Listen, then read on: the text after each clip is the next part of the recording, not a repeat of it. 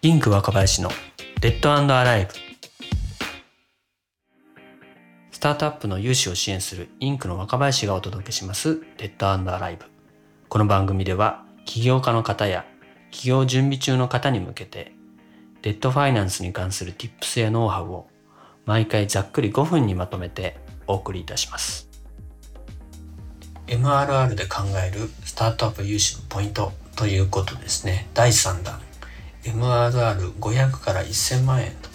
という回をやっていきたいと思います。MRR 別のアプローチすべき金融機関や制度金額間の目安融資申し込みにあたってのポイント金融機関の目線などをお伝えするシリーズです。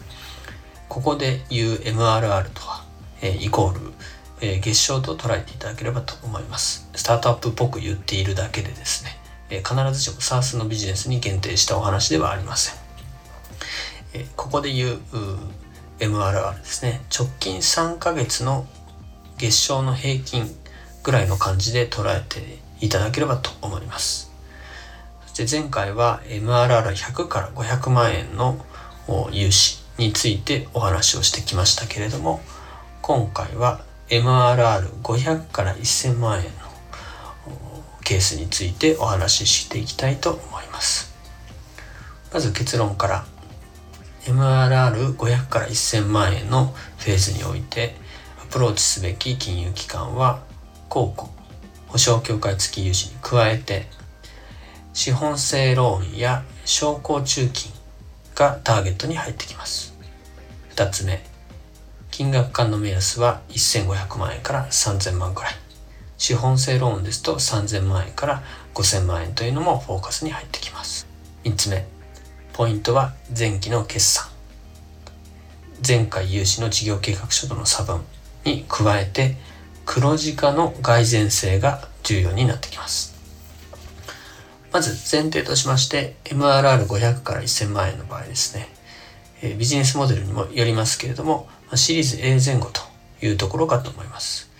ぜひですね、エクイティファイナンスと同時にデットファイナンスも行っていただきたいなというふうに思います。一つ目のポイント、アプローチすべき金融機関制度なんですけれども、MRR500 から1000万円のところでは、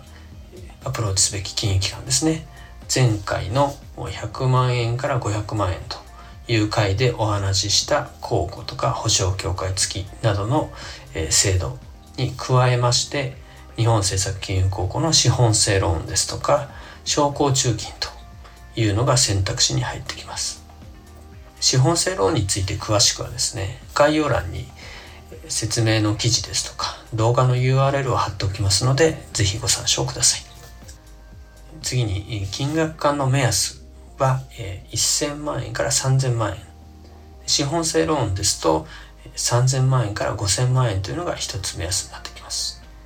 えー、MRR500 万円から1000万円の金額間なんですけどもこれもバーンレートにもよってくるんですが、えー、その時点での MRR の、えー、23ヶ月分と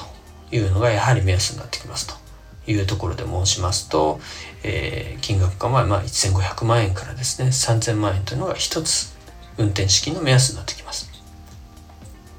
でそこで登場してくる、えー、商工中金と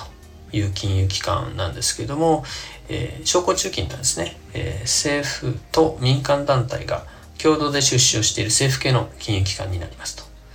でここまでお世話になってきた、えー、公庫の国民生活事業という創業融資を取り扱っているセクションに比べますともう少し大きなサイズの、会社のですね融資を取り扱う立ち位置になりますと。で初めての取引ということになりますと、まあ、2 3 0 0 0万円以上からのスタート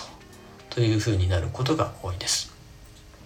で MRR が500となりますと少し早いかなというふうに言われる可能性も高いんですけれども最近証拠中金はですね非常にスタートアップ融資力入れておりますので、えー、1000万円 MRR1000 万円が見えてきてまあ蓋然性そこまでいく蓋然性高そうだなということでありますと十分取り扱いの可能性があるのかなというふうに思います。まずはですね商工中金まあいわゆる連帯保証ですとか信用保証協会の保証がつくようなところからスタートするケースが多いんですけれども、えー、大体金額としては2 3 0 0 0万円以上からスタートで最初はなかなか厳しい条件からのスタートにはなってきますけれども、えー、次のラウンドで、まあ、その1億以上とかあるいは最初の2 3 0 0 0万円というところに01個つけて、えー、融資するみたいなですねスタンスで、えー、取り組んでいる金融機関ですので是非早い段階で、えー、可能であればトライいただくのがいいかなと思います。え、高校の資本性ローンということになりますと、えー、国民生活事業の資本性ローンの場合7200万円が一応制度上の条件にはなっているんですけども、まあえー、MRR500 から1000ぐらいのこう金額化の会社さんですと、まあ、3000から6000万円、まあ、5000万円ぐらいのこう間でですね、えー、出てるケースっていうのが比較的多いのかなというふうに思います。えー、3つ目のポイント、えー、審査ポイントなんですけれどもここで重要になってくるのは黒字化の蓋然性ということかと思います。えー、前回の MRR の100から500万円の回にお話ししたのと同様ですね前期の決算ですとかあるいは前回融資の事業計画書との差分が重要なのは全く同じなんですけどもさらに論点としまして黒字化の蓋然性と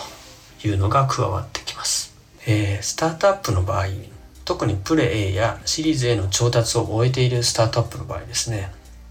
調達後にさらにバーンレートを上げている可能性があります。そうするとやっぱりその時点では赤字である可能性が高いかなと思います。その場合ですね赤字であったとしても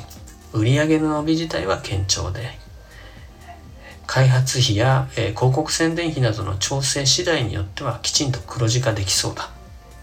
黒字化して利益から返済ができそうだ、え、少なくともこの伸びからいけばですねその蓋然性可能性はかなり高い状態にまで到達していそうだと。いう評価ができるかどうかが非常に重要になってきます。赤字であったとしても黒字化ですね。あるいは黒字が積み上がってきてしっかり利益剰余金から返済ができるかどうか。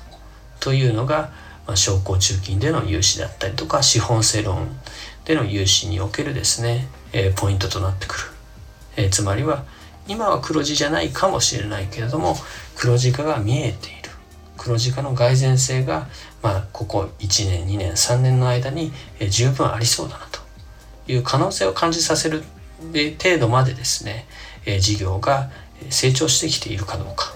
ということが非常に重要なポイントになってくるかと思います。はい、今回は、えー、MRR で考えるスタートアップ融資のポイント第3弾ということで、MRR500 から1000万円のケースについて考えてみました。最後までお聴きいただきましてありがとうございました。少しでも今回の配信がお役に立ちましたら番組のフォローや高評価などをお願いいたします。またこの番組への感想や質問は概要欄のフォームからお気軽にお寄せください。それではまた。